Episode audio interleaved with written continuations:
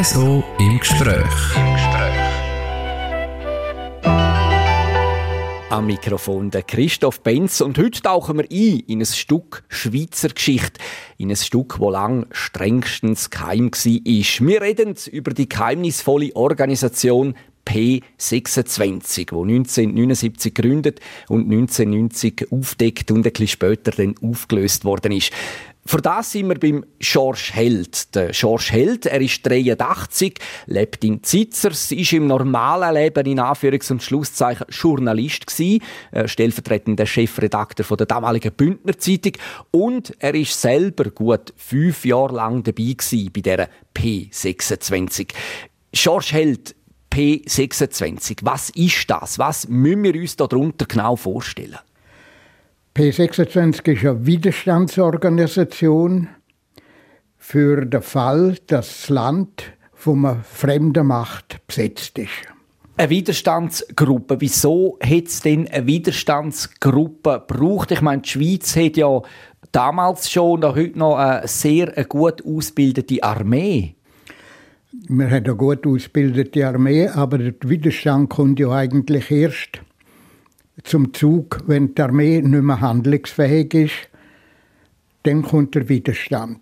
Und der probiert, dem Feind oder der Besetzungsmacht das Vorkommen zu erschweren. Man sprengt äh, wichtige Infrastruktur an, man verhindert Eisenbahntransport, indem Maschinen unterbricht, Brücken unterbricht, Sabotage, das heißt Vorkommen vom Gegner zu erschweren. Denn die Widerstandsorganisation tritt ja dann in Funktion, wenn die Armee kapituliert. Und dann muss man dem Feind das Vorkommen erschweren. Die P26 ist ja 1979 gegründet worden. Das ist die Zeit vom Kalten Krieg. Vor was hat man denn Angst damals? Ja gut, sie ist natürlich 1979 in der Form, wie sie zuletzt bestanden ist, gegründet worden. Da fängt natürlich zurück auf 40er Jahre. Während dem Zweiten Weltkrieg ist natürlich die Bedrohung viel größer gewesen, dass das Land besetzt worden wäre. Und da hat der Bundesrat erste Ansätze einer Widerstandsorganisation gemacht. Die ist noch weiterentwickelt worden. In den 68er Jahren, in den 60er, 1960er Jahren ist die ähm, verbessert worden. Sie ist im 70er Jahren zweimal, also 1972 und 1978, auf ein neues Konzept gestellt worden. Und seitdem hat man die eigentlich, seit dem 1979, hat man die vorgeführt. Mhm. Aber eben vor was hat man denn konkret Angst gehabt bei uns in der Schweiz, dass man die Widerstandsorganisation dann gegründet bzw. weitergeführt hat? Der Kalte Krieg hat ja immer äh, unterschiedliche Intensitäten gehabt. Und in den 80er Jahren, 70er Jahren auch, hat man eine Zeit lang ganz intensive Phasen gehabt. Man weiß erst nach Auflösung von der P26 hat man Dokument gefunden, wo man gesehen hat, dass der Vorstoß von der Warschau-Pakt-Truppe bis zum Atlantik minutiös geplant war. Es haben Schweizer Karten Maßstab 1 zu 50.000 existiert, wo jede Brücke und jede Passage kennzeichnet ist, mit was für Panzerlasten die jetzt befahren sind. Und diese Karte druckt man nicht für lustig oder zum Übungen machen, sondern das heißt, Sowjetunion und Warschau-Pakt haben ganz klar einen Vorstoß geplant an Atlantik. Der wäre natürlich durch die Schweiz gegangen.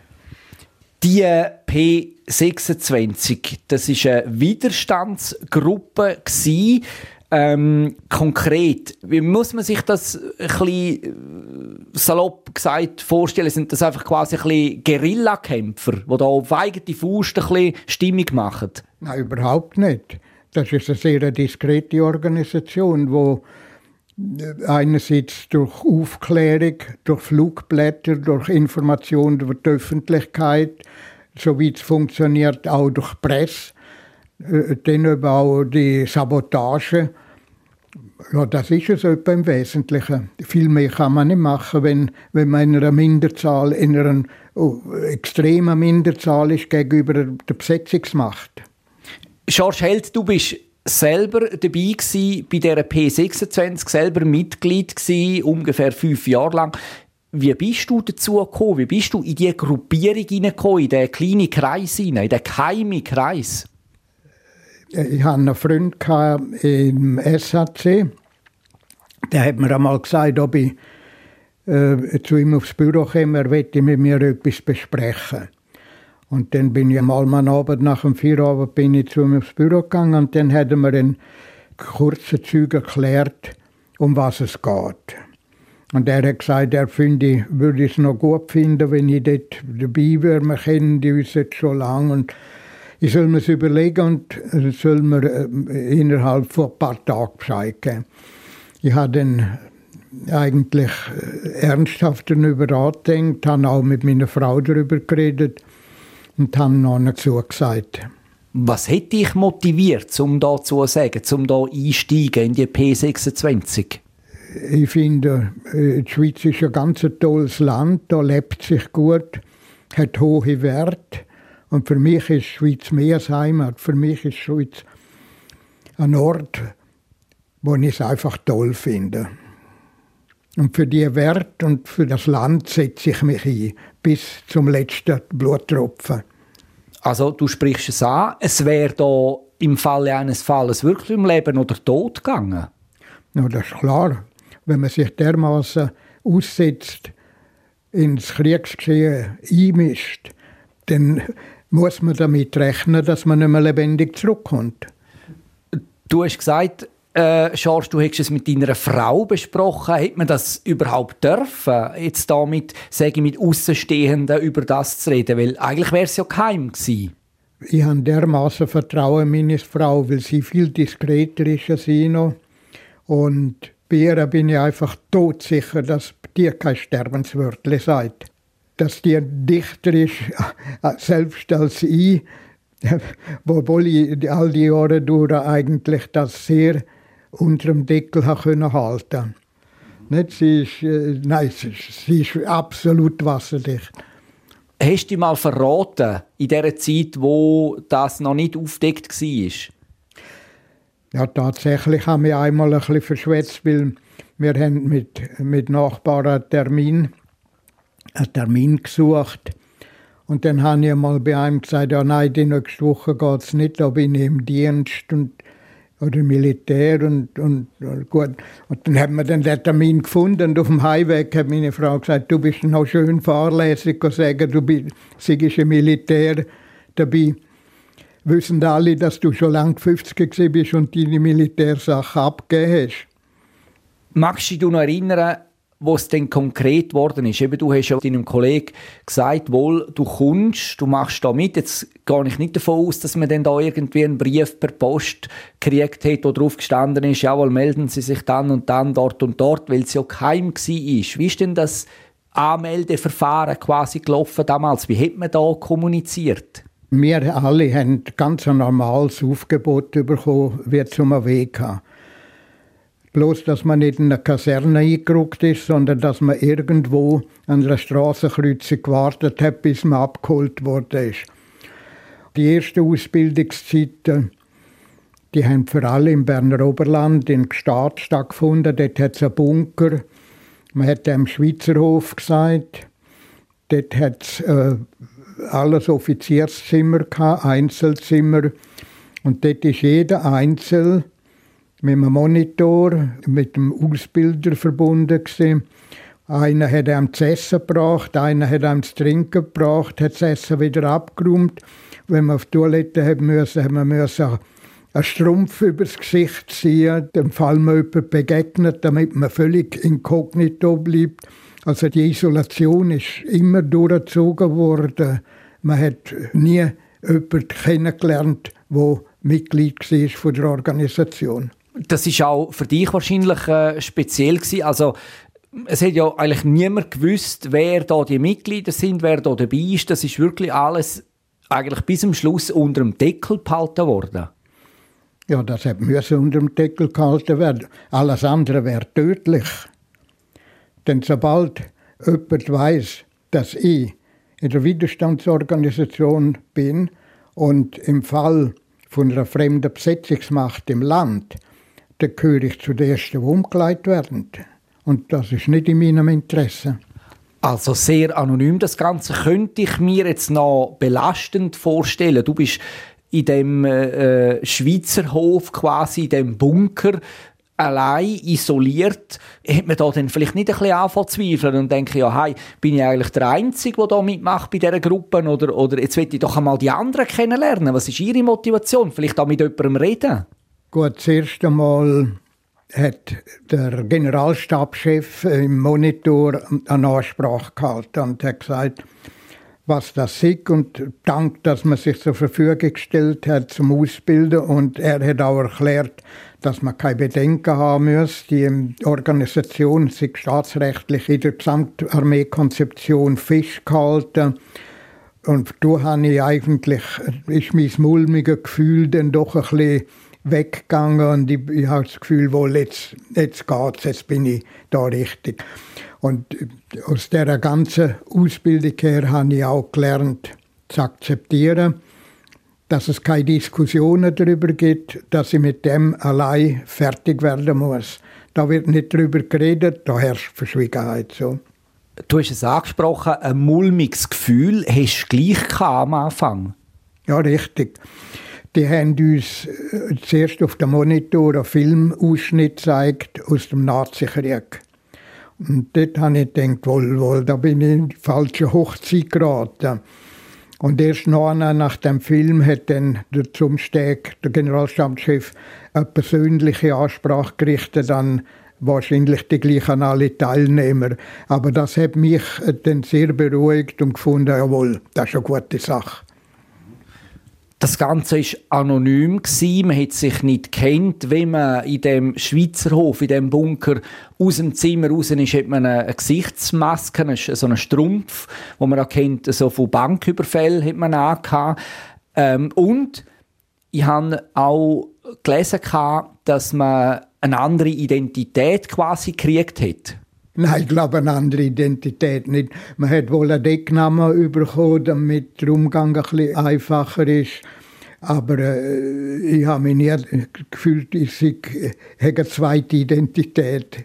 Ein Deckname, wie hat dein Deckname geheißen? Ja, ich bin der Tourist. Ja. hat man den Decknamen selber ausgewählt oder ist einem der zugeteilt worden? Der ist mir zugeteilt worden. Mit dem bin ich angesprochen worden, mit dem auch die Ausbilder haben mich nur unter Tourist kennt. Wo immer ich ausgebildet worden bin, bin ich immer als Tourist begrüßt worden. Ja, das ist so. Habt ihr, wo ihr aufgenommen worden sind in der P26, habt ihr da irgendein Aufnahmeritual müssen äh, machen oder ist man da einfach aufgenommen worden, ohne irgendwelche äh, Aufnahmeritual, Aufnahmeprüfungen, ist man einfach reingerutscht? Ja, ja, das ist so. Dass wir, wir sind abgeholt worden an der Kreuzung, wo, er, wo man abgemacht hat. Der ist in das Auto eingestiegen und dann ist man auf, in der, das Festungstor hergefahren, hat das Zimmer bezogen und mir eine halbe Stunde später hat einer etwas zu essen gebracht und, etwas zu trinken.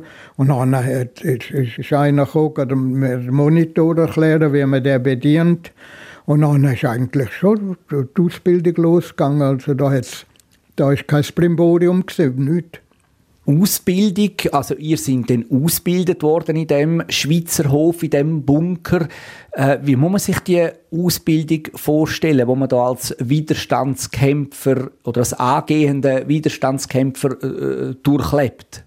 Wir sind instruiert worden mit einem Lehrbuch oder mit einem Lehrbrief und mit Monitor.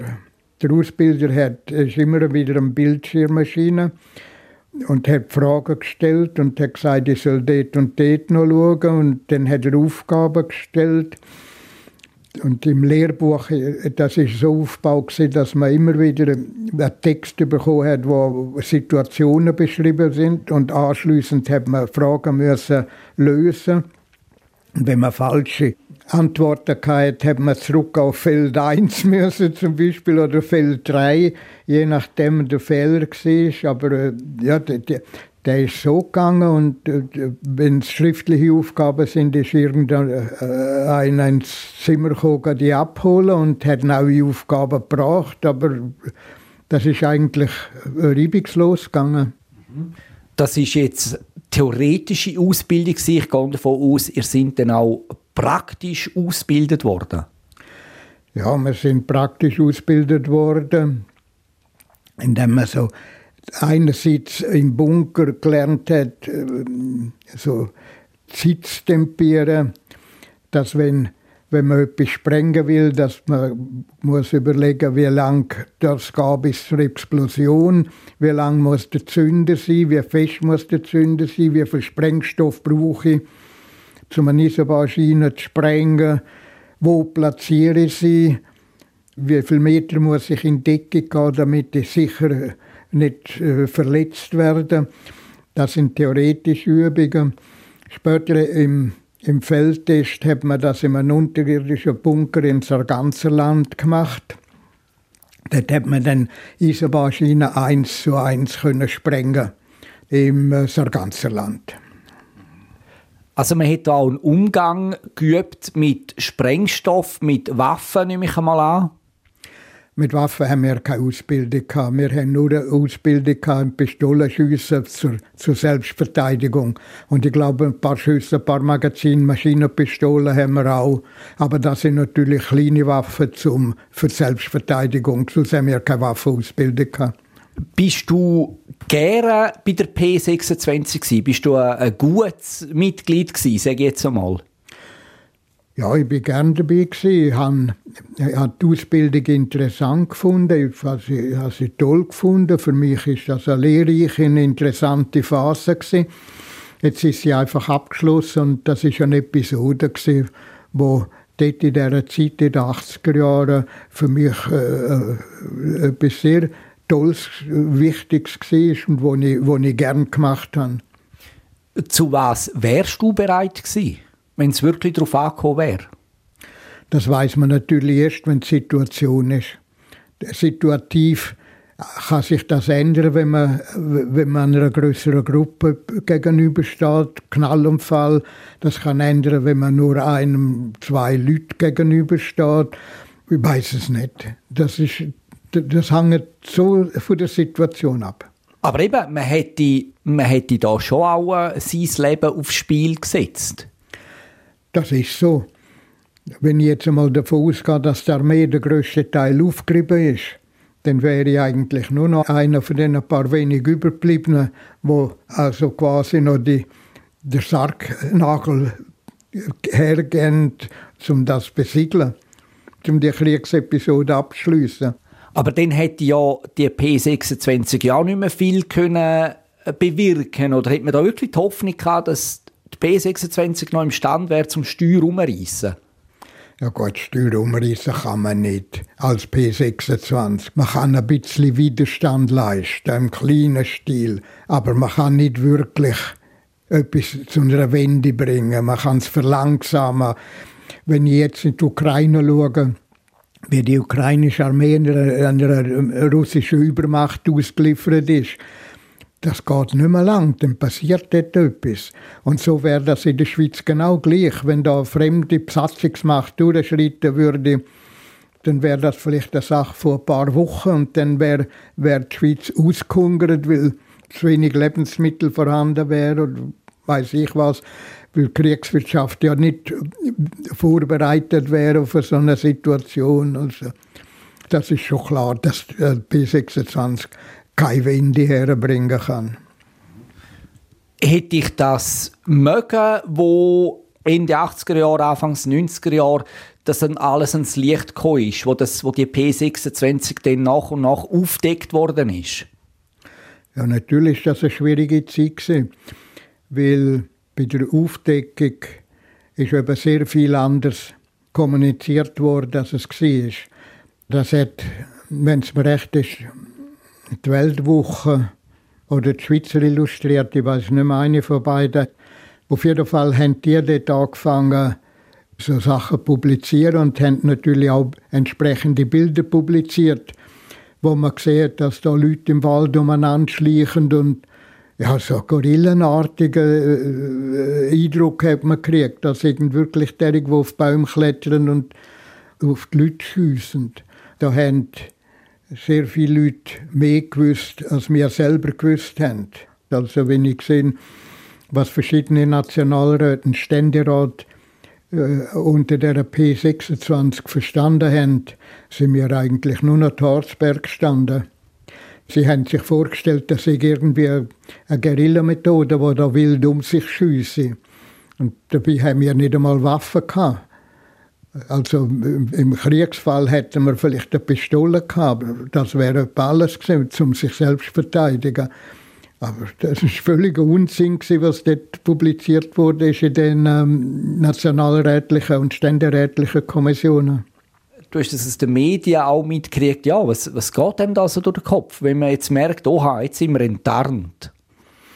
Ja gut, da geht einem durch den Kopf, dass jetzt eine Kommission dran ist, die anfängt abklären. Und dann sollen sie halt abklären, denn irgendwann wird die Gruppe aufgelöst und denkt, ja, no, mit dem muss ich mich abfinden, das ist jetzt so. Man hat äh, dann natürlich auch damals im 89, 90 gesehen, wo die Sowjetunion zerfallen ist, dass eigentlich das Bedrohungsbild völlig anders ist. Und von dem her bin ich eigentlich, äh, ich will nicht sagen, nicht traurig gewesen, aber es wäre gleich gescheiter gewesen, wenn man sie weiter fortgeführt hätte. Denn wenn man sieht, hat das Bedrohungsbild nicht rasch, aber innerhalb von ein paar Jahrzehnten doch wieder geändert, so dass man jetzt, heute und jetzt wieder ein anderes Bedrohungsbild hat. Also denkst du, die P26, die hätte auch durchaus heute noch ihre Berechtigung? Heute hat sie wieder die Gleichberechtigung wie in den 80er Jahren, würde ich meinen. Denn solange der Krieg in der Ukraine dermaßen grassiert, weiß man nie, was NATO macht. Denn sobald NATO-Staaten NATO dort der Ukraine zu Hilfe kommen, dann werden sie Kriegspartei und dann ist eine Ausweitung von dem Krieg überhaupt nicht mehr ausschliessen. Dann könnte er eine Eigendynamik annehmen, die verheerend sein könnte. Darum ist jetzt eigentlich das Bedrohungsbild äh, sehr ernst. Man hat ja dann, wo das Ganze aufdeckt worden ist, überall auch immer wieder gelesen von der Geheimarmee. Das ist eine Geheimarmee, die P26. Geheimarmee. Es war natürlich keine Geheimarmee. Es war eine Widerstandsorganisation und eine Widerstandsorganisation ist an sich geheim. Und es ist keine Armee, weil wir keine Waffenausbildung haben und auch keine Waffen bekommen haben. Und darum kann es keine Armee sein, denn das Kennzeichen der Armee ist, dass sie bewaffnet ist. Ärgert dich das, wenn du auch heute noch hörst oder liest, P26 Keimarmee? Ja, das ärgert mich und lästig, weil ich, weil ich das Gefühl habe, alle die Journalisten äh, sind jünger und haben das nicht mehr erlebt und wissen es nicht, denken nicht dabei. Aber weitgehend in der Qualitätszeitung hat man es gemerkt und die schreiben nur noch von Widerstands- oder Keime, äh, Widerstandsorganisation, Keimorganisation, aber niemals von der Keimenarmee. Du bist ja dann irgendwann an die Öffentlichkeit auch gegangen, äh, hast dich quasi geoutet, dass du auch Mitglied bist von der P26. Wie ist der Wandel, sage ich jetzt mal, gekommen, dass du gefunden hast, wohl, jetzt gehe ich raus mit dieser Geschichte, jetzt schweige ich nicht mehr? Ja, das Verfahren war umgekehrt. Die Zeitungen sind an die Mitglieder von der P26 hergetreten, wo der Bundesrat Schweigepflicht aufgehoben hat. Das war 2009. Da hat der Bundesrat oder zuerst der, der, der Chef der P26, der Rico, einen Brief geschrieben, wie wir vielleicht aus der Presse erfahren haben, sich die Organisation ausgelöst und damit sind wir mit dem Dank der Nation entlassen. Und ein paar Tage später hat der Bundesrat Villiger geschrieben, mit dem Dank der Nation sei die Organisation aufgelöst worden. Und da ist, hat so Entlassungsveranstalter gegeben, kantonsweise.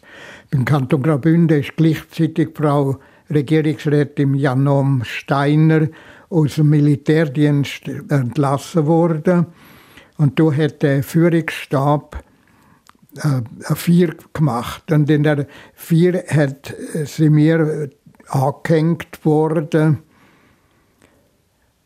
und haben dann eine Urkunde bekommen mit dem Dank der Republik.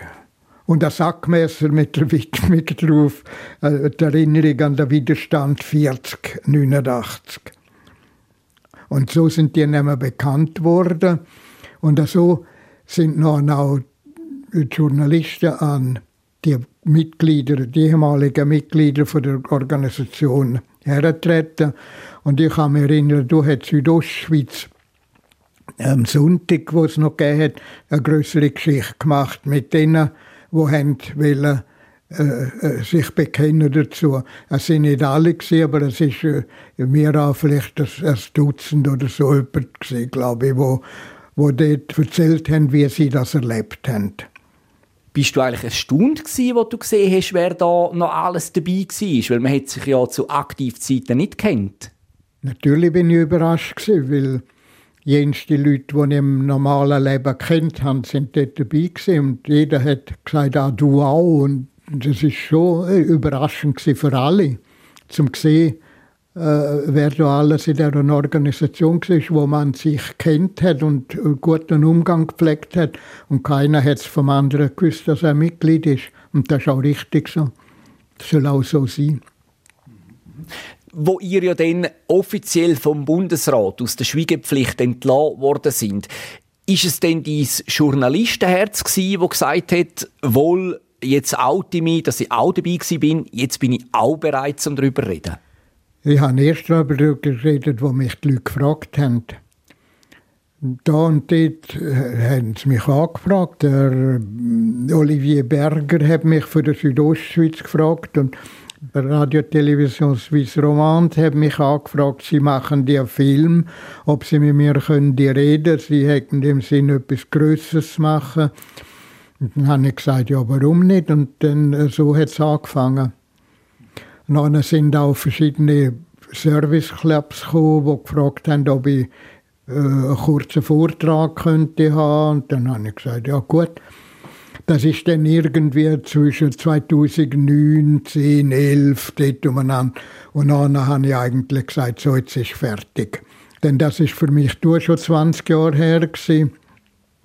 Und jetzt habe ich eigentlich gedacht, jetzt höre ich mit dem wirklich auf, bis du gekommen bist. Und dann habe ich gesagt, ja nein, zuerst habe ich Nein sagen. Ich habe dir dann gleich zugesagt, weil ich gefunden habe, man muss die jungen Berufskollegen fördern.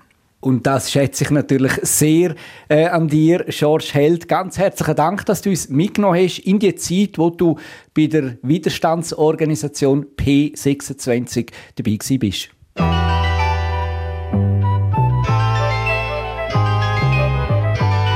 RSO im Gespräch.